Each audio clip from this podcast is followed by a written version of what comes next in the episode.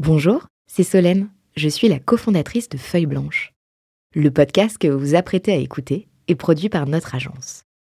Nous sommes producteurs de médias d'inspiration pour les entrepreneurs et créateurs de contenu de marque. Vous avez un projet de création de contenu? N'hésitez pas à nous joindre sur un café at feuilleblanche.com. En attendant, bonne écoute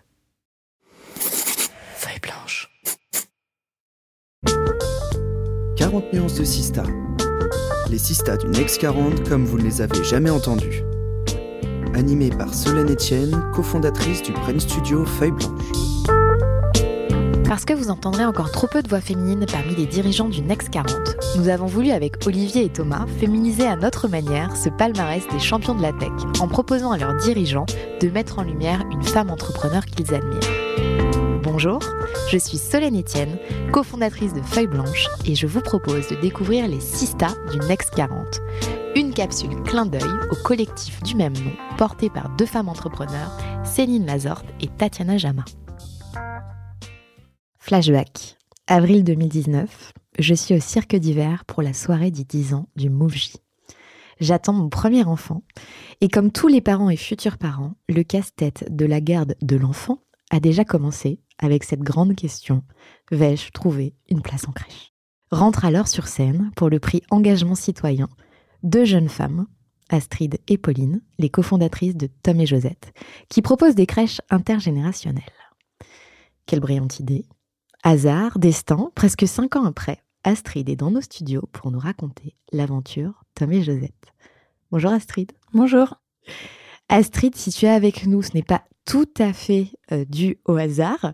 C'est parce que tu as été choisie comme euh, Sista par Aurélien Bro, fondateur de Little Worker, dans son émission 40 nuances de Next récemment. Et je crois d'ailleurs qu'Aurélien aura une question pour toi. Ok. Et donc, merci d'avoir accepté notre invitation. Avec grand plaisir. Alors que les micro-crèches poussent comme des champignons dans certains quartiers et vantent une pédagogie Montessori qui est devenue le keyword pour rassurer les parents, même si cela peut se résumer à trois cubes en bois en termes de matériel et on y reviendra, vous, avec euh, Pauline, vous avez misé sur autre chose, l'intergénérationnel. Tu nous expliques? Avec grand plaisir. Euh, et effectivement, euh, marrant ce clin d'œil à 2019 où à l'époque on avait l'idée, on était encore étudiante on n'avait pas encore euh, créé la société, on était loin d'avoir notre première euh, micro-crèche. Donc euh, l'idée, on l'a... Vous aviez su convaincre vu que vous aviez reçu un prix. Exactement, exactement. On avait, on avait déjà l'idée bien chevillée au corps, on va dire. Et, euh, et l'idée, elle, vient, elle est toute simple. euh, elle vient d'une intuition qui est, euh, en fait, il faut réinventer des lieux où les générations se rencontrent. Aujourd'hui, quand on rend visite, ce qui était mon cas, à son grand-parent, sa grand-mère, son grand-père en EHPAD, c'est triste. Il y a que des vieux. Et quand on va chercher un enfant de son entourage à la crèche, ils sont juste entre enfants. Et en fait, il y a plus de lieux aujourd'hui où les générations se rencontrent. Les enfants sont avec les enfants, les vieux sont avec les vieux, et la population active est speed dans sa vie euh, active. Et, euh, et, donc, on a voulu, avec Pauline, euh, refaire des maisons de retraite, des lieux de vie, des lieux de rencontre et des lieux où la joie est au cœur du quotidien. Et en fait, quoi de mieux pour ça que venir euh, implanter des micro-crèches, donc euh, ouvrir des petites crèches, comme tu l'as dit, euh, comme on en entend partout ailleurs. Nous, la particularité de nos micro-crèches, c'est qu'elles sont au sein des lieux de vie de personnes âgées, donc au sein des EHPAD, des résidences seniors, des résidences autonomie, tous les lieux aujourd'hui où les personnes âgées peuvent habiter. Vous avez combien de crèches aujourd'hui? Il y a 11 crèches, on ouvre la 12e dans deux semaines à Toulouse. Et donc, on a 11 crèches un peu partout en France. On a ouvert la première à Rennes, ensuite, on a pas mal en Bretagne, dans le sud-ouest, une en région parisienne à Meudon et à Lyon et à Valence. Ça a été compliqué de convaincre euh, ces établissements pour leur dire ben, on va amener des enfants ici? Alors, euh, dans l'idée, non, euh, parce que, euh, en fait, euh, tout le monde voit, a le sentiment rapide de c'est une bonne idée, en fait, de permettre aux générations de se rencontrer. Dans la réalisation, c'est plus compliqué parce que il nous faut déjà des établissements euh, avec de l'espace disponible. On a besoin de 120 mètres carrés à réaménager. Il nous faut des établissements où il y a euh, des familles qui habitent à proximité. On a, il y a certains EHPAD qui sont euh, complètement enclavés, très loin de tout lieu de vie de jeunes actifs avec enfants. Euh, et puis, ça a un prix. Euh, les EHPAD, ils doivent investir dans leurs murs pour faire les travaux pour que nous, on vienne euh, installer la crèche. Donc, voilà les, Et qui a été le premier à vous faire confiance? C'est un, un EHPAD qui s'appelle les Roseraies à Rennes. Euh, qui est en centre-ville de Rennes et en fait qui avait de l'espace, des anciennes chambres qui n'étaient plus habilitées à recevoir des personnes âgées parce qu'elles étaient trop loin de la salle de restauration. Et donc eux, ils ont accepté de transformer ça en micro-crèche et on s'est retrouvé avec notre première crèche, centre-ville de Rennes, avec un parc magnifique euh, et un projet pédagogique du coup de rencontre au quotidien qui été possible après quelques mois, parce que c'était en plein Covid, euh, mais qui nous a bien lancé en fait ce, ce premier projet euh, à Rennes. Super vitrine, donc que ce projet à Rennes, et tu viens de le dire en plein Covid, quand et les EHPAD était fermé, enfin en tout cas on ne pouvait plus rendre visite à sa famille, ses amis euh, en EHPAD, et où les crèches étaient aussi fermées. Je m'en souviens aussi parce qu'à ce moment-là, le bébé était né. ah oui. Effectivement, bah, tu nous as vu euh, toute fraîche et pimpante en avril 2019. On avait, euh, on a signé le premier projet pour Rennes, je pense à l'été 2019, en même temps qu'on a créé la boîte. Et en fait, euh, en, du coup, en mars 2020, début Covid, c'était le début de notre chantier. Donc, le chantier n'a jamais commencé. On était en recrutement de l'équipe, euh, lancement de chantier euh, et en train d'obtenir les agréments d'ouverture. Et là, pendant trois mois, il s'est rien passé. Comment on tient psychologiquement dans, dans ce moment-là? Parce que là, vous êtes sur le point d'appuyer sur le bouton et de lancer le projet sur lequel vous travaillez.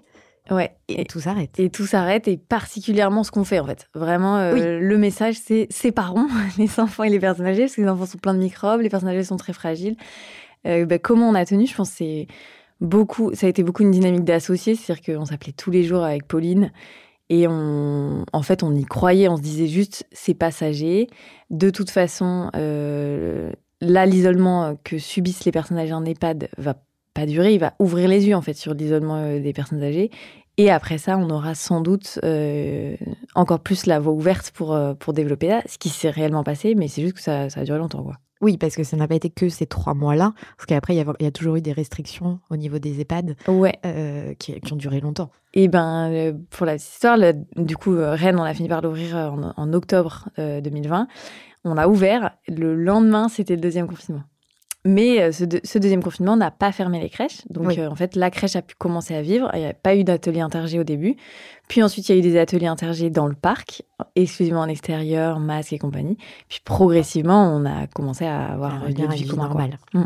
Euh, je, je, lisais quelque part que, en fait, souvent les activités qui sont proposées dans, dans les EHPAD euh, aux personnes âgées, ça les infantilise un petit peu. Euh, bon, il y a quelqu'un qui fait l'animation, on leur fait faire, euh, je, je sais pas très quoi, trop quoi, mais en tout cas, ça les infantilise.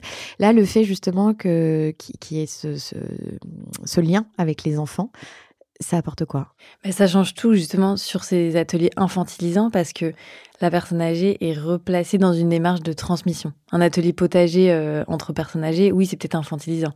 Un atelier potager intergénérationnel, bah en fait, c'est euh, Josette qui va expliquer à Tom comment tenir l'arrosoir, qui va lui montrer la plante, qui va lui raconter en fait euh, comment cette plante grandit, etc. Et donc c'est toute la dynamique qui est transformée par la simple présence des enfants qui, qui rend tout de suite acteurs les personnes âgées.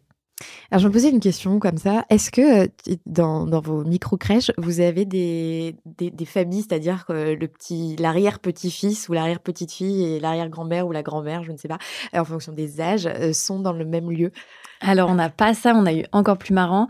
Hein, dans notre EHPAD à côté de Lyon, il y a la grand-mère qui est infirmière, euh, sa fille, donc la mère qui est soignante, et l'enfant qui est à la crèche. Comme ça, il a quand même mamie et maman à côté. Exactement, ouais. tu as été lauréate du réseau Entreprendre, du Mouji. Pourquoi tu t'es tournée vers des réseaux d'accompagnement et est-ce que tu l'as fait euh, rapidement et qu'est-ce que ça t'a apporté? On l'a fait avec Pauline, du coup, euh, très rapidement. Déjà parce qu'on a lancé Tom et Josette dans un cadre euh, d'écosystème entrepreneurial. On n'était pas du tout dans des on n'avait pas déjà un job chacune et pris la décision de on va se lancer. On était dans un master d'entrepreneuriat. Donc dès le début on a été habitué à cette dynamique de phosphorescence de l'écosystème entrepreneurial qui est hyper porteur et donc en fait tout simplement c'était assez naturel en, de continuer dans cette voie parce que euh, bah, on, est sorti on cherchait euh, des bureaux un accompagnement un peu régulier. On allait chez Make Sense. Ensuite effectivement on a rejoint le réseau entreprendre. On a candidaté à plein de prix dont le Mouvji et en fait à chaque fois c'est des euh, tremplins dans les débuts de la vie d'entrepreneur pour s'entourer, pour avoir un peu de financement aussi, euh, et puis pour avoir des premiers milestones parce que bah, au début, quand on n'ouvre pas de crèche pendant un an et demi, on se demande bien ce qu'on fait, quoi. Donc ça permet de se rendre compte que la boîte avance, qu'on on grandit, on fédère du, du monde autour de nous, on agrandit le, notre, enfin notre pouvoir d'action, quoi. Comment vous avez convaincu les, les premiers parents à vous rejoindre? Alors, euh, les premiers parents, je pense qu'ils étaient un peu comme toi, désespérés de trouver une place en crèche. Donc, ils ont juste vu qu'une crèche ouvrait. Euh, je pense qu'ils ne se sont même pas rendus compte qu'elle était intergénérationnelle au début. Et, euh, et, du coup, ils sont préinscrits parce que sur Google Maps, il y avait une nouvelle micro-crèche qui venait d'être référencée. Donc ça, c'était au début. Maintenant, euh, on a une communication beaucoup plus euh, claire et engagée, surtout auprès des parents, en leur expliquant que quand ils choisissent la crèche Tom et Josette pour leur enfant, c'est un engagement sociétal en fait qu'ils font. C'est dans une démarche où ils croient en une société plus solidaire, plus inclusive, et où ils, sont convaincus des bienfaits de l'intergénérationnel dans le développement de leur enfant. Et on n'est pas sur trois cubes en bois là, on est sur une présence euh, rassurante, quotidienne, aimante, douce, tant des, des personnes âgées euh, que de, que de l'équipe. Et les familles des personnes âgées? Alors eux, c'est avec eux qu'on a le moins de liens directs et c'est quelque chose qu'il faut qu'on développe. Mais euh, on a quand même euh, de temps en temps quelques petits mails, quelques petits messages de mon grand-père ne parle que de la crèche. Euh, merci pour ce que vous faites. Donc ils sont, ils sont, ils sont quand même assez, euh, enfin ils sont assez conscients de ce qui se passe et très heureux. Et il y en a aussi beaucoup qui vont faire, quand ils accompagnent leurs parents âgés dans le choix de l'EHPAD ou qui choisissent pour eux, parce que parfois la personne âgée je ne le choisis même pas, euh, c'est un critère de choix euh, prédominant en fait, de rentrer dans un EHPAD où on entend euh, des rires d'enfants, où on voit passer les poussettes, ou de rentrer dans un EHPAD qui ressemble à un hôpital. Ben, en fait, on se dit, ben, mon grand-père, il sera quand même mieux là où il y a de la vie. Et à l'inverse, est-ce que vous avez eu des objections? Oui, plein. Euh, le, bah, le grand truc au début, c'était mais vous êtes folle, euh, les microbes, euh, la réglementation.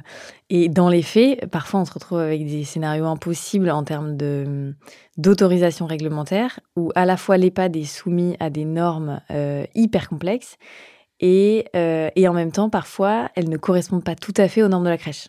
Je prends un exemple tout simple. Une crèche qu'on a ouverte à Albi, euh, il se trouve que dans le couloir entre l'entrée euh, de l'établissement et la crèche, on passe devant l'ascenseur. L'ascenseur est PMR, donc le bouton pour appuyer sur l'ascenseur est bas. Oui.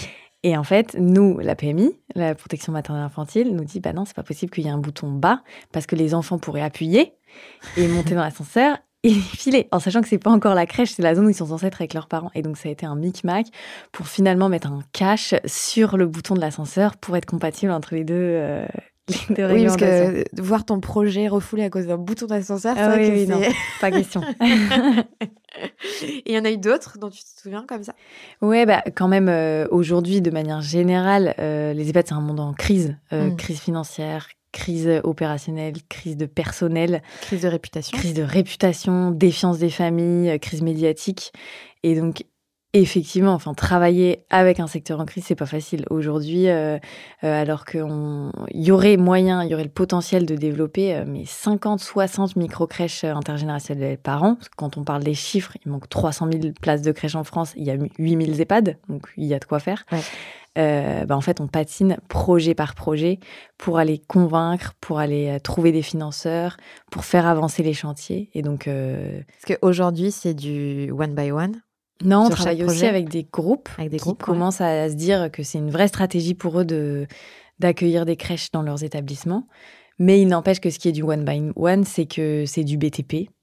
Et donc, euh, tel projet est classé bâtiment de France, tel autre n'est pas accessible par des, camions de chantier, tel autre a des voisins qui, mettent des recours parce qu'ils veulent pas avoir de nuisance sonore. Donc, euh, il n'empêche que même quand il y a une stratégie de groupe de nous implanter partout, on n'y est pas encore à 20 par 20, quoi.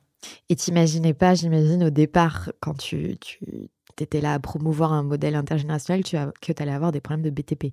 Non, pas forcément, effectivement. Et en même temps, euh, c'est pas si étonnant ça parce que le choix était assez simple, enfin assez simple. Euh, le choix en, en master entrepreneur, c'était un peu est-ce qu'on monte une boîte dans la tech et donc on cherche un associé tech euh, et on va faire un SaaS et donc il y aura pas de choses physiques mais on ne sera pas sûr de comprendre vraiment, enfin en tout cas dans mon cas, le fondement de notre produit. Ou est-ce qu'on part sur un lieu physique? Et auquel cas c'est toutes les contraintes du lieu physique. C'est euh, forcément un business qui est beaucoup créateur d'emplois parce qu'il faut des gens pour être euh, dans les lieux physiques. Et donc c'est d'autres types de, de problèmes quoi. Tu, parlais tout à l'heure de, crise médiatique, de crise de réputation. Les crèches ont eu aussi leur euh, petit lot euh, récemment et finalement, quand on a été euh, consommateur de crèches et pas tout heureusement, on sait que, on n'est pas étonné de certaines, de certaines choses. comment tu gères quand toi, tu es patronne de, de crèche ce, phénomène en fait? Cette défiance aussi qu'il peut y avoir. Ouais. En fait, nous aujourd'hui, l'intergénérationnel permet de, s'affranchir d'une des raisons pour lesquelles ces secteurs sont en crise, qui est que euh, une des raisons, c'est que c'est des bocaux fermés. Euh, les EHPAD, pourquoi est-ce qu'il y a des problèmes de maltraitance? Les crèches, pourquoi il y a des problèmes de maltraitance? C'est parce qu'en fait, on est enfermé toute la journée avec aucun acteur extérieur, juste entre nous. Et donc, c'est là qu'il peut y avoir des dérapages. Nous, par l'intergénérationnel, de toute façon, on est deux environnements qui se côtoient, qui se mélangent. Et donc ça, c'est déjà un garde-fou énorme de maltraitance. C'est que tous les jours, nous, dans notre crèche, on va avoir des aides-soignants, on va avoir l'animateur de l'EHPAD qui passe, on va avoir euh, le moment où les enfants vont passer dans l'EHPAD pour accompagner, pour aller chercher le chariot des repas. Et en fait, tous ces, ouvertures de l'un à l'autre empêchent complètement l'aspect bocal fermé où il peut se passer des choses et on ne se rend pas compte. Premier sujet. Deuxième sujet, on reste aussi aujourd'hui un petit groupe, on a 11 crèches. Euh, donc en fait, on connaît 100% très bien les professionnels. On n'a que des professionnels euh, avec qui on est en pleine confiance, qui sont venus ici ultra engagés sur l'intergénérationnel. Donc on n'est pas du tout dans les problématiques de gros groupes qui ont tellement des problématiques de recrutement que à partir du moment où tu as ton CAP petite enfance, on te prend euh, que que tu sois euh, saine d'esprit ou pas quoi. Et nous, on a la chance de pouvoir euh, choisir, euh, on les appelle les rockstars chez nous, les, les professionnels les plus engagés du secteur et où on n'a aucun sujet de confiance. Et les parents, c'est pareil en fait, ils voient l'équipe, ils voient des personnes qui sont épanouies au travail, engagées sur l'intergé, qui sont valorisées, qui sont et qui du coup sont bien dans leur pompe et qui du coup découle toute cette bienveillance euh, qu'elles reçoivent dans leur métier, elle, découle sur les enfants dont elles s'occupent. Et dans une, euh, dans une, enfin, pas problématique, mais dans, dans, une vision de scale, mm. comment vous envisagez répéter ce mode de fonctionnement, cette, ces rockstars, comme tu les appelles, à une échelle plus importante, finalement, de, de qualité et de, confiance Mais En fait, on dit souvent avec Pauline qu'il y a deux innovations chez Tom La première, c'est l'intergé. Donc, euh, comme dit, et nous, notre tagline, c'est vraiment faire de l'intergénérationnel le nouveau Montessori, une pédagogie qui soit reconnue. On, on choisisse l'intergé parce qu'on sait que c'est bien pour son enfant. Première innovation qui est très pédagogique et sociétale. La deuxième innovation, euh, c'est la construction d'une organisation libérée. Donc ça peut sembler être dans le vent, mais pas du tout. Euh, chez nous, on donne un maximum d'autonomie au terrain et on fait en sorte que les équipes sur le terrain puissent prendre part à l'ensemble des décisions qui concernent le développement de la boîte. Comment ça se passe concrètement?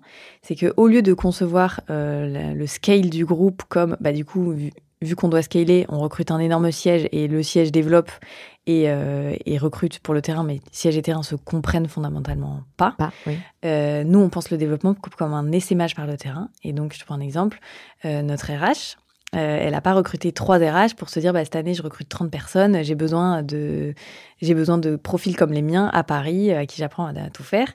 elle a été recrutée à l'intérieur de nos équipes en crèche, six rockstars qui ont leur temps sur le terrain 35 euh, heures sur le terrain et qui en plus euh, peuvent choisir d'augmenter leur contrat à 39 heures pour bosser 4 heures par semaine sur le recrutement.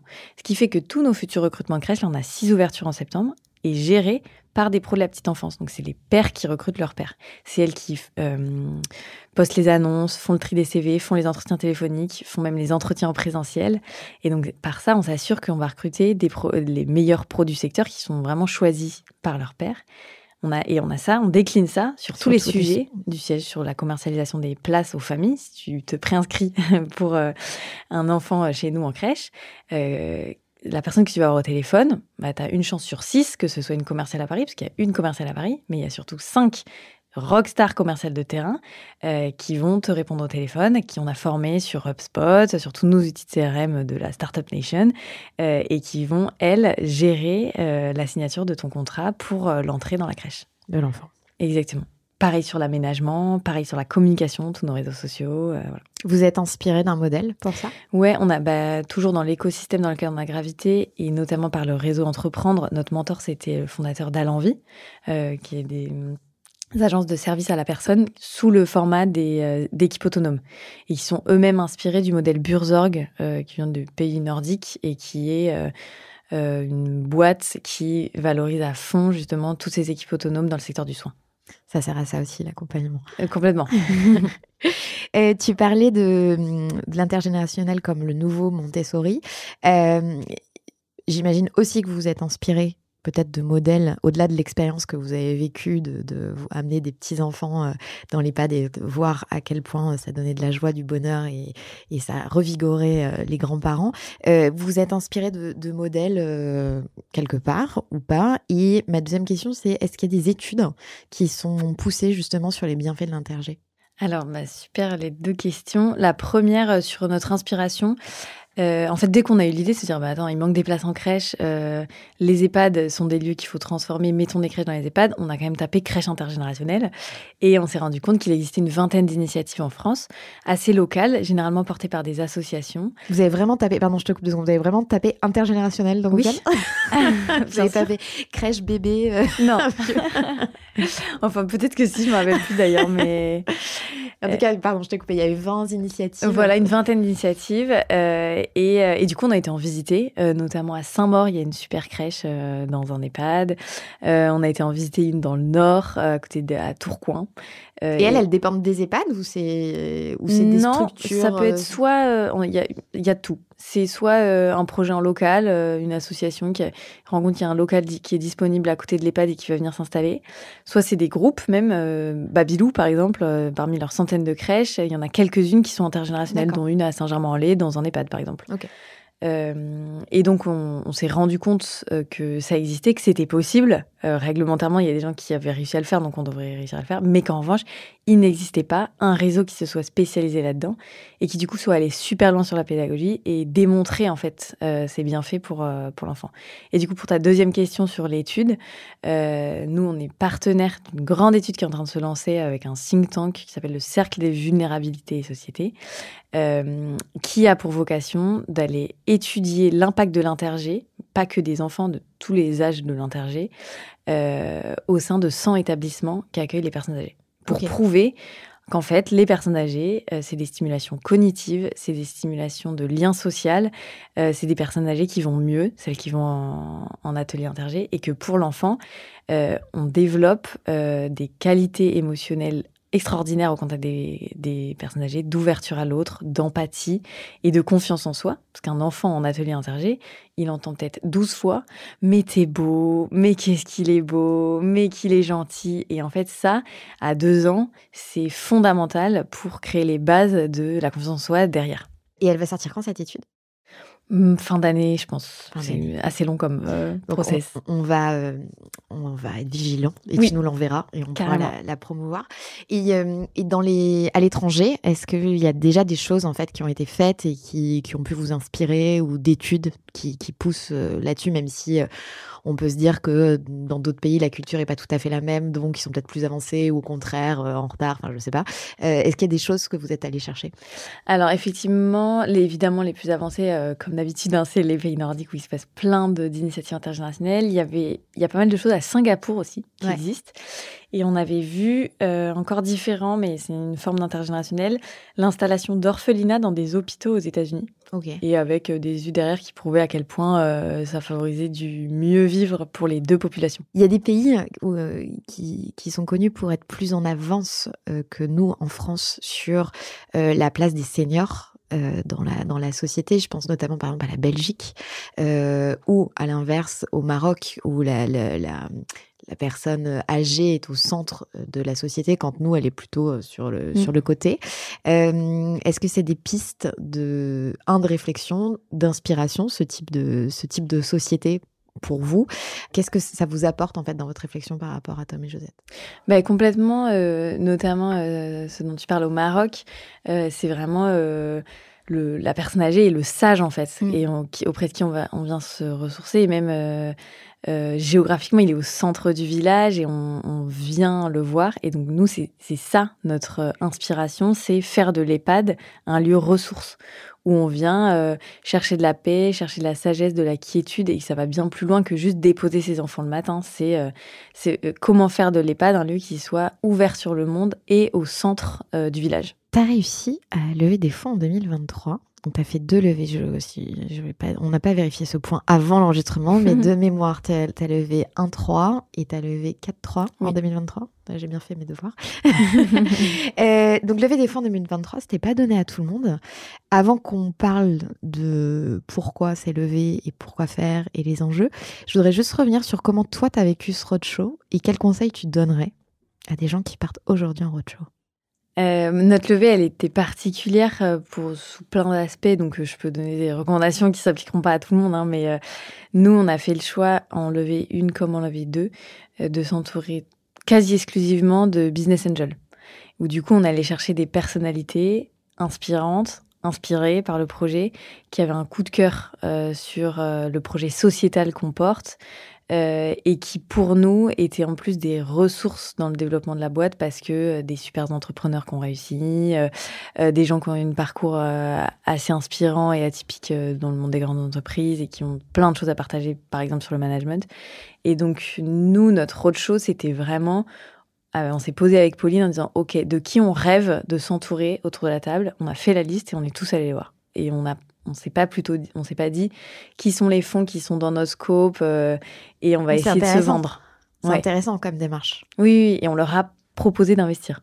On leur a pas euh, supplié d'investir. Alors là, il y a peut-être des gens qui nous écoutent et qui se disent mais comment elles ont réussi à, aller contacter ces personnes qui les faisaient rêver? Bah, ça, c'est la suite logique de tout ce qu'on a fait depuis le début, de s'entourer d'un écosystème. Il y a un écosystème en particulier euh, dans lequel on s'est pleinement euh, épanoui, c'est l'écosystème de 50 Partners euh, Impact, qui est un fonds d'investissement impact euh, qui rassemble à 50 entrepreneurs qui ont réussi. Donc ça, c'est un vivier de personnalités inspirantes qui cherchent à s'engager dans des projets qui ont du sens, qui ont du temps, de l'énergie, de l'argent à investir euh, dans le lancement des jeunes pousses dans lesquels ils croient. Et donc, euh, on est quelques au premier tour, euh, on a eu quelques business angels et le fonds de, de 50 Partners. Et au deuxième tour, c'est quasi exclusivement des partenaires de 50 Partners et le fonds de 50 Partners. Je pense que c'est le moment de te lancer la question de d'Adrien. Ok. Vous avez un message. Astrid, euh, maintenant que euh, tu as levé, que tu as montré que tu savais faire, euh, c'est quoi le plus gros challenge que tu vas avoir euh, chez Tom et Josette euh, pour pouvoir euh, développer ton réseau et pas qu'en France. De ce que j'ai compris, tu, tu, voulais attaquer de façon un peu plus européenne ou internationale. C'est quoi le plus gros challenge pour toi pour développer la boîte? Je sais qu'il y a des, des, choses sur la, l'industrialisation un peu et le déploiement qui est, qui est plus compliqué. T'es pas juste un SaaS non plus. Donc, c'est quoi ton plus gros challenge? Euh, je dirais que le plus gros challenge, c'est euh, de créer les conditions de l'industrialisation et du scale en gardant le même degré de qualité de relations humaines euh, pour chacun dans la boîte. C'est ce qu'on disait un peu tout à l'heure. Ouais, ouais, exactement. C'est-à-dire que quand on quand on avait une crèche, la directrice on lui parlait tous les jours.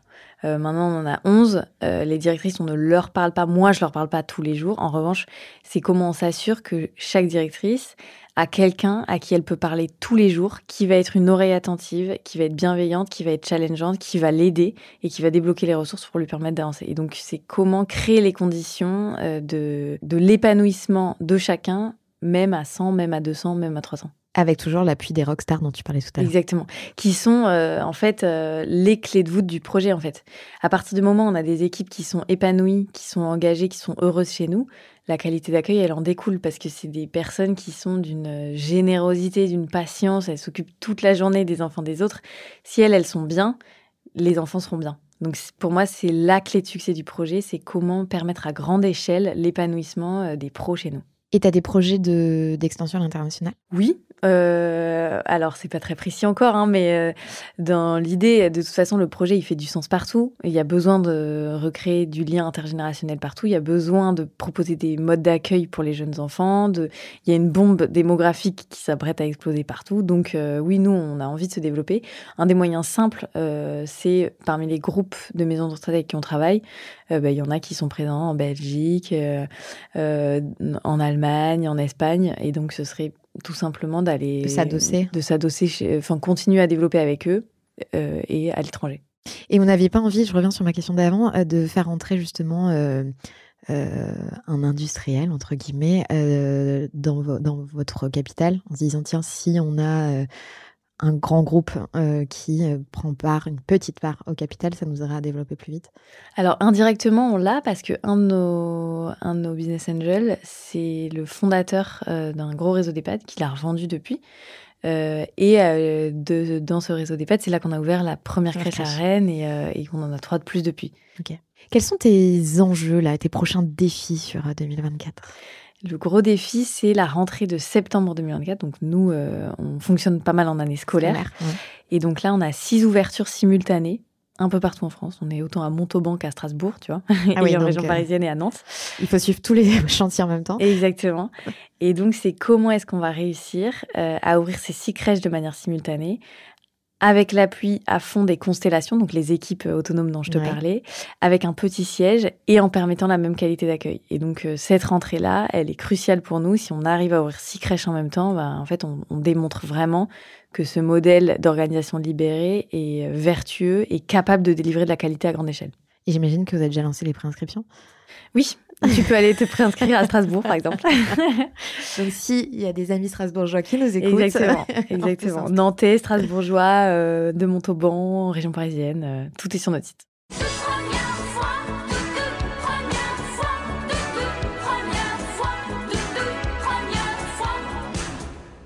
Ta première big mistake avec ce projet de Tom et Josette?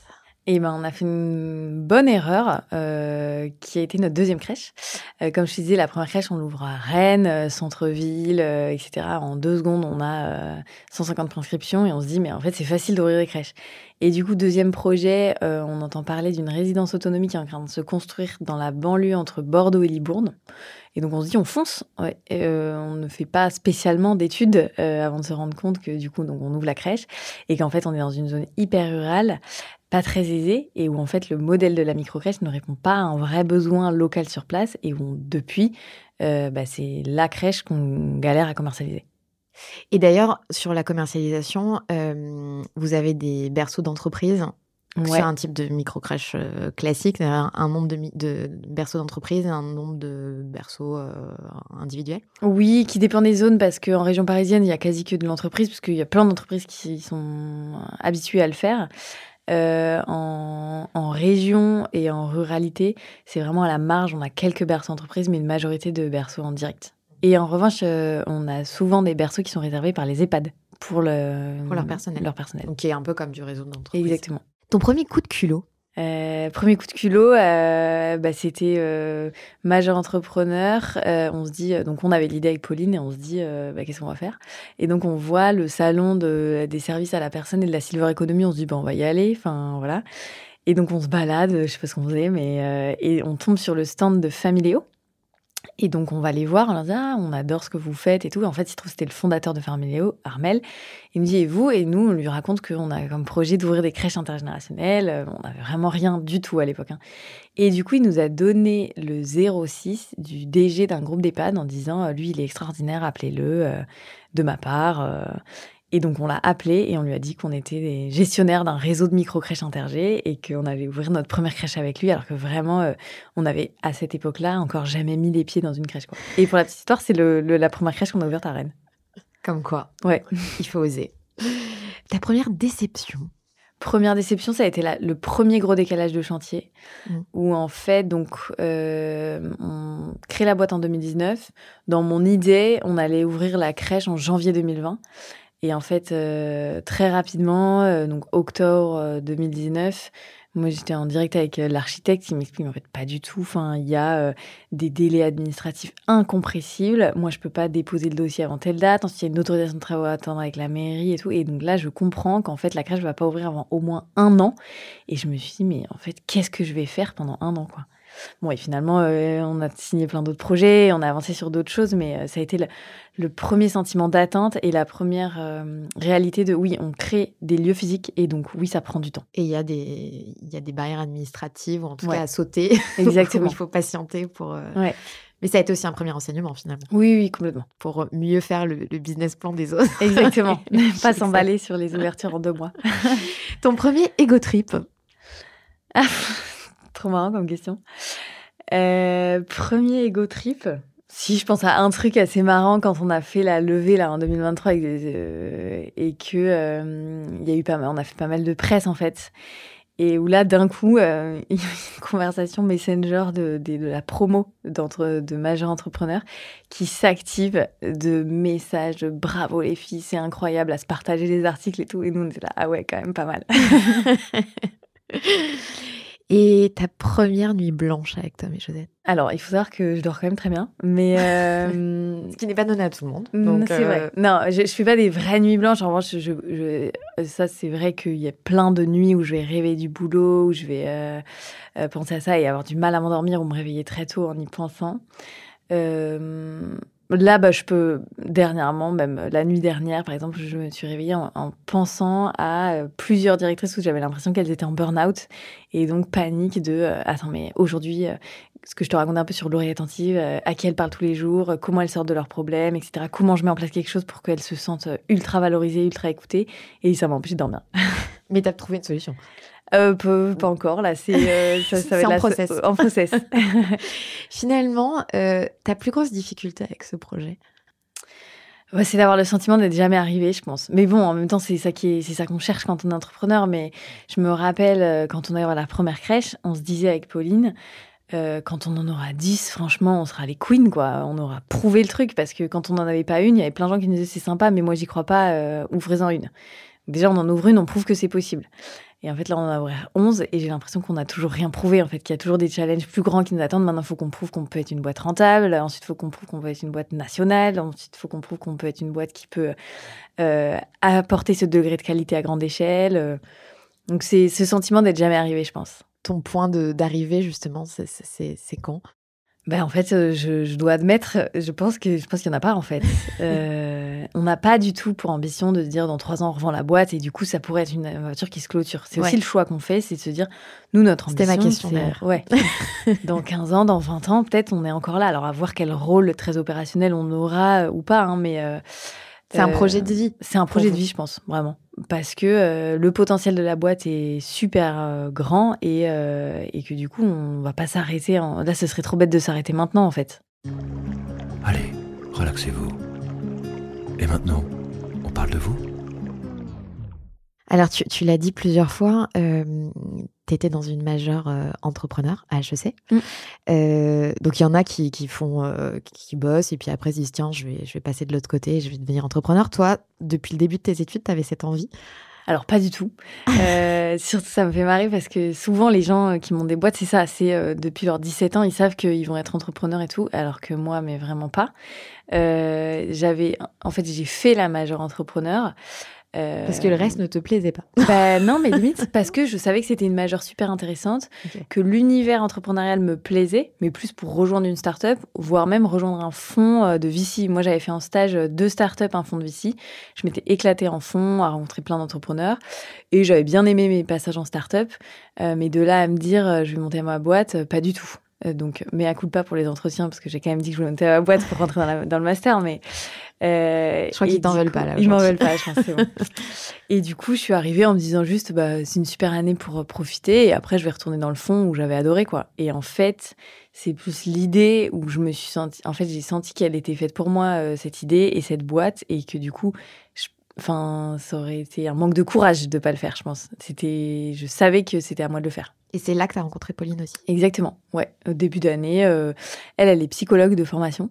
Et euh, pour le coup, elle, euh, plus profil de. Elle, elle savait qu'elle vou- voulait monter une boîte. Elle est venue dans le master pour monter une boîte. Et tu avais autour de toi des entrepreneurs, euh, des parents, des frères, des cousins, des cousines? Alors, euh, s'il y a un gène de l'entrepreneur, c'est mon grand-père qui a dû me le transmettre, parce que mon grand-père a monté euh, la société Algeco, euh, Ouais. des baraques de chantier. Ouais. Euh, voilà. Ah, on y revient finalement. On y revient, exactement. Et c'est BTP. Non, mais en plus, euh, il y a des crèches aujourd'hui qu'on développe dans des bâtiments modulaires. Alors, c'est pas des Algeco, c'est des Algeco un peu nouvelle génération, Oui. en bois, etc. Mais euh, oui, oui, on y revient complètement. Donc voilà, c'est lui mon plus proche euh, entrepreneur euh, de la famille. Et, et ça t'inspirait petite de. Alors non, mais je dis ça, je dis que c'est un gène parce que en fait, moi quand je suis née, il était déjà très très très âgé. Donc t'as pas eu de née. Non, lien euh, Non, non, non, non.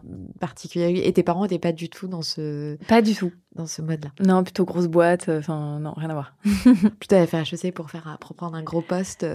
c'est ça. À quoi tu rêvais, toi, justement, petite fille? À quoi je rêvais petite fille? Euh, Alors, il y a un truc marrant euh, où, on- du coup, euh, mes frères et sœurs se moquent souvent de moi à ce sujet parce qu'on est cinq frères et sœurs et apparemment, et je suis la quatrième, donc famille avec toujours du bruit, de l'animation, etc. Et il faut se faire sa place en fait quand on est la quatrième après deux grands frères et une grande sœur et avant une petite sœur. Et apparemment, je disais quand j'étais petite, ah mais j'aimerais tellement être fille unique. Donc euh, bon, je sais pas si je suis fière de ce rêve, mais en tout cas, je, je sais que je disais ça.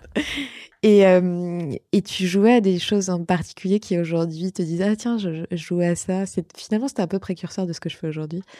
Je sais pas si je joue à la poupée euh, particulièrement. Non, je pense que c'est plus plus grande Ouais. où euh, du coup rapidement j'ai été entourée de neveux et nièces et où euh, du coup euh, j'a- voyais la galère. non, non, je voyais la galère, mais surtout j'a- j'adorais euh, passer du temps avec eux et je trouvais cet âge de la vie absolument magique en fait de les deux trois ans euh, où vraiment c'est que de la spontanéité, de la joie de vivre, de l'instant présent. Il n'y a pas d'avant, il n'y a pas d'après, il y a que le maintenant. Et du coup, quand même, quand au début de- du master, on nous a demandé de réfléchir au secteur qui nous intéressait, moi, direct, je me suis dit quand même, la petite enfance, ça me parle. Je pense qu'il y a des choses à faire, c'est assez passionnant. voilà. Finalement, c'était bien de pas être Non, finalement, c'est super. Avec l'Intergé, tu, tu parles beaucoup de transmission. Qui t'a transmis quoi, toi, dans, ton, dans ta vie? Dans ma vie? Je pense que ben, mes parents m'ont transmis euh, la notion de d'engagement et Ouais. de fidélité. Euh, parce que à la maison, euh, je prends un exemple bête, mais si je commençais une activité, le piano, euh, les scouts, je sais pas moi, un, un atelier créatif ou quoi que ce soit, il n'y avait pas d'option d'arrêter en fait en cours d'année. Et je voyais des copines qui elles commençaient une activité et après elles avaient le droit d'arrêter après trois séances. Et moi c'était bah non t'as choisi tu continues et éventuellement on reconsidérera la question euh, dans À la rentrée prochaine Voilà. Et je vois que c'est quelque chose qui me drive parce que même aujourd'hui, en fait, euh, je, je suis assez, je suis très consistante euh, dans mes engagements, que ce soit euh, mon cours de yoga du lundi, je le loupe pas en fait, jamais. Et parce que je sais pas, c'est, je, je, je, je conçois vraiment la fidélité dans ces engagements comme quelque chose de ultra épanouissant en fait. Oui, et puis c'est formateur. En fait, Ouais. Quand on apprend à un enfant, euh, moi j'ai eu la même chose. Ouais. Euh, quand on apprend à un enfant, bah, tu as choisi cette activité, on, tu y vas Oui. jusqu'au bout. Bah, en effet, comme tu dis, ça, ça, ça forge en fait. Complètement. Donc aujourd'hui, tu fais du yoga. Oui. C'est indétrônable dans ton agenda. Le lundi soir. Donc il peut pas y avoir un, un dîner Non. entrepreneur euh, un mort. lundi soir, c'est mort. il n'y aura pas Astrid. non, ou alors je serai en retard. T'as des choses comme ça où ça te permet d'évacuer en fait tout ce stress, toute cette vie tourbillonnante de l'entrepreneuriat? Ouais, bah, j'ai la chance euh, de euh, d'avoir un copain euh, entrepreneur qui a aussi euh, du coup, enfin qui a fait le master, qui est un peu au même stade de boîte en fait cinq ans après, euh, des, des recrues, des gros challenges, des levées de fonds et tout, et où euh, paradoxalement, euh, enfin c'est pas que je euh, ma manière de d'évacuer, ça va pas être de ne pas en parler, ça va être au contraire de pouvoir lui partager, pouvoir prendre du recul avec lui et ensuite pouvoir passer à autre chose avec lui. Et donc je pense que ça c'est hyper précieux dans ma vie d'avoir quelqu'un qui comprend très exactement ce qu'on disait, les nuits blanches, les stress, les ratés, les égo trips, tout. Euh, et après, euh, ouais, le sport, beaucoup. Euh, pas que le yoga, je fais de la, la course à pied, du vélo, euh, de la natation. Ça fait partie de ton équilibre. Ouais, à fond. Il y a des gens qui ont marqué ton parcours, au-delà de tes parents, bien évidemment. Mm. Plein. hein. J'essaie de réfléchir à qui en partie, de, de qui je pourrais discuter en particulier. Je pense que quand même, j'ai été très impressionnés par Brice Tirvert, donc le premier DG du groupe d'EHPAD qu'on a appelé. Et où euh, lui... Le fameux où tu as eu son 06. Exactement. Euh, et, euh, et où lui nous a très rapidement parlé de chaleur humaine. Lui, quand il parlait des résidents, quand il parlait des métiers du soin, il nous disait que c'était des métiers de chaleur humaine, que l'enjeu des EHPAD, c'était tout simplement euh, la main que allait poser l'aide-soignante sur euh, la personne âgée qui avait juste besoin de ressentir un toucher euh, dans sa période de souffrance, etc. Et donc lui, je le trouvais particulièrement inspirant parce que euh, il était à la tête d'une boîte avec une pression financière énorme, des actionnaires, euh, pression des familles, pression des enfin tout sur le tout ce dont on entend parler sur le sujet des EHPAD. Et pourtant, il pouvait prendre deux heures et demie de son temps avec deux entrepreneuses pour leur parler de chaleur humaine, quoi. Et ça, c'était inspirant pour toi. Ah, hyper inspirant. Et là, finalement, tu vois, tu, tu disais tout à l'heure, quelquefois, euh, on n'osait pas, on se disait, bon, euh, on y va, on n'y va pas. Finalement, ça, tu as sauté le pas pour, euh, pour y aller et pour rencontrer cette personne. Et ça t'a ouvert les portes pour la première crèche. Oui, complètement. Et comme euh, tous les, toutes les fois où on a osé, il n'y a, il y a pas eu de mauvaise. À la limite, on s'est pris des murs et on s'est pris des vents. Mais y a, il- oser, c'est toujours le- la chose qui va permettre d'avancer, quoi. Il y a des- d'autres projets que tu aurais aimé lancer? Ou très clairement, c'était tout à l'heure, tu disais, bon, il y a eu la petite enfance, mais tout de suite, ça a été ce projet-là. Alors, j'ai. Du coup, en fait, euh, j'ai pas eu le temps d'en explorer d'autres. Il y a d'autres univers qui me plaisent pas mal, euh, autour du sport, euh, autour de la nature, euh, autour du bien-être. Euh, mais j'ai pas beaucoup exploré. et J'ai pas une autre idée où je me dis, bah, dès que l'étape d'après, ce sera de monter cette boîte-là, quoi. Allez, je propose qu'on passe à cette rubrique.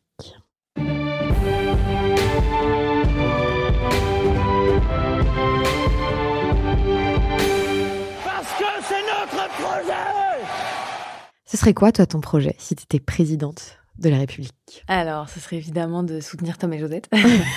non, plus sérieusement, euh, je pense qu'il y a une chose qui pourrait être mise en place euh, et qui répond à- aux deux énormes enjeux qu'on essaie d'attaquer avec l'intergénérationnel, euh, qui, qui a une bombe démographique qui se prépare. Donc là, on parle de doublement de la population âgée euh, d'ici 2050. Et aujourd'hui, 40 enfin, les chiffres sont assez terrifiants. 40% des personnes âgées en EHPAD sont en dépression. Donc il y a vraiment quelque chose à faire. Et en parallèle, il manque 350 000 places et le gouvernement s'est engagé à en créer 200 000 d'ici quelques années. Et donc nous, on a une chose hyper concrète à proposer, c'est de rendre obligatoire la présence d'une crèche dans les EHPAD. Il y a 8000 EHPAD. Si on crée une micro-crèche par EHPAD, euh, 12 places, ça fait euh, quasiment 100 000 places, la moitié euh, de ce, De que ce qui manque. De ce qui manque. Non, pas de ce qui manque, il en manque 350 000, mais Ah la oui. moitié de ce que le gouvernement s'engage à créer. D'accord. Donc, euh, donc tout simplement ça, dire, bah, en fait, aujourd'hui, on, ne crée plus un seul EHPAD ou on ne crée plus une seule résidence senior ou on ne rénove plus sans qu'il y ait systématiquement un projet d'ouverture sur l'extérieur comme la crèche. Et ce, cet intergénérationnel, est-ce qu'aujourd'hui, euh, il y a des groupements, il y a des associations, il y a des think tanks qui, poussent ce sujet-là et ce, ce territoire-là de, de prise de parole autour de l'intergénérationnel? Alors, pas encore à fond. Je pense que ce serait Collectif. notamment à nous de, de monter ça. On a, il y a pas mal d'entrepreneurs qui, euh, qui travaillent dessus. Ouais. Je pense à Colette, par exemple, Mhm. euh, voilà, euh, qui installe des, euh, des jeunes euh, étudiants euh, chez des personnes âgées. Euh, Il y a plein, il y a les projets d'Alphonse, euh, où des, c'est des cours euh, donnés par des personnes âgées euh, à des jeunes. Il y, a- quand même plein d'initiatives qui existent. Il n'y a, pas aujourd'hui un collectif qui les rassemble et qui fait porter leur voix forte parce que je pense que c'est encore vu comme un truc gentil et pas un truc révolutionnaire qui est scientifiquement qui est prouvé scientifiquement comme étant une réponse aux enjeux du, du bien vieillir. Et pourquoi, selon toi, c'est vu encore comme quelque chose de gentil? Bah parce que nous, quand on nous, même nous, quand on parle, euh, c'est des entrepreneurs un peu sympas. Elles font un projet euh, impact. euh, Tu trouves qu'un projet, enfin, selon toi, aujourd'hui, hein, quand on est dans un projet impact, euh, on est un peu sympa, mais on n'est pas pris au sérieux complètement? Beaucoup, ouais, je pense. Et euh, il est temps que ça change en ayant Ouais. des très belles réussites de boîtes à impact, en fait, Mm.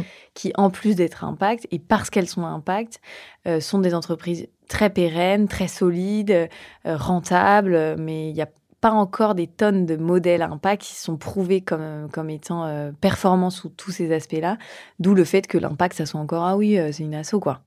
C'est souvent un sujet qui revient, ça, en effet. Ouais. Et je te propose de nous partager ta claque.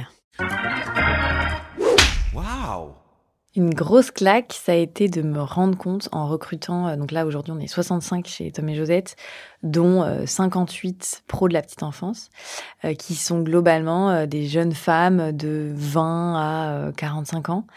Euh, C'était de se rendre compte que toute cette frange de la population, ces rockstars, elles, euh, elles ont des parcours de vie chaotiques, mais comme j'aurais pas pu imaginer en restant dans un petit milieu de start-upers parisiens. Euh, on a des problèmes de violence conjugale, on a des problèmes de euh, mari qui s'est barré et qui laisse dans des situations de surendettement.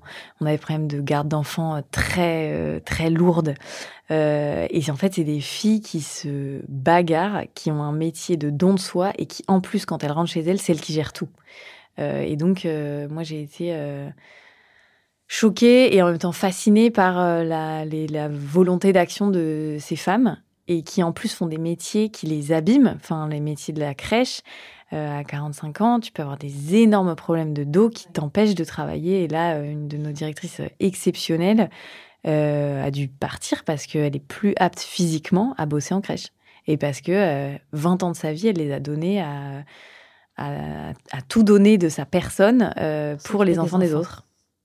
Et euh, face à, cette, euh, à ce constat, est-ce que vous, vous avez euh, essayé de mettre des choses en place, je sais pas, des groupes de parole, des actions, des liens avec certaines associations Ouais, à fond. Bah en fait, c'est l'avantage aujourd'hui de connaître tout le monde, c'est qu'on essaie vraiment de, quand il y a des situations personnelles comme ça qui impactent sur le pro, et forcément dans notre secteur, le perso impacte sur le pro, parce que t'es pas derrière ton ordi à pouvoir mettre tes problèmes de ton côté, t'es face avec des, un public vulnérable.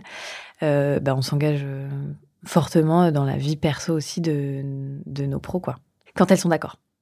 Et tu as un cas où vous êtes intervenu sur, euh, sans bien évidemment nommer, etc., mais sur des choses que vous avez pu mettre en place pour, euh, pour aider justement ces, ces femmes? Ouais, alors il y en a plein de- qui sont assez confidentiels dont je peux pas parler, mais euh, je pense à un truc en particulier où, euh, par exemple, euh, une, une de nos pros qui avait du mal à contracter un prêt auprès de sa banque, euh, on a été garant. euh, non, pardon, c'était pas pour un auprès de sa banque, c'était même pour prendre un appartement euh, euh, avec son conjoint. Et ben, on est son garant, tout simplement, parce qu'en fait, euh, elle osait pas nous le demander. On savait qu'il y avait un problème. euh, et qu'elle n'arrivait pas à se loger, si elle n'arrive pas à se loger, comment est-ce qu'elle peut aller s'occuper des enfants en fait? Et du coup, tout simplement, elle a dit mais on est, on ton garant, il n'y a pas de problème. euh. Donc, je pense des, des petites choses comme ça, c'est des petits coups de pouce en fait. Coup de pouce pour être là, en Ouais. fait, et qu'il n'y a pas que le pro. Exactement. Je vais te laisser maintenant euh, le micro pour ta carte blanche. Carte blanche pour 40 nuances de Next. Euh, en carte blanche, moi j'aimerais du coup terminer par une anecdote intergénérationnelle parce que on en parle beaucoup, mais on se rend pas forcément compte de ce que c'est avant de vivre un atelier intergé.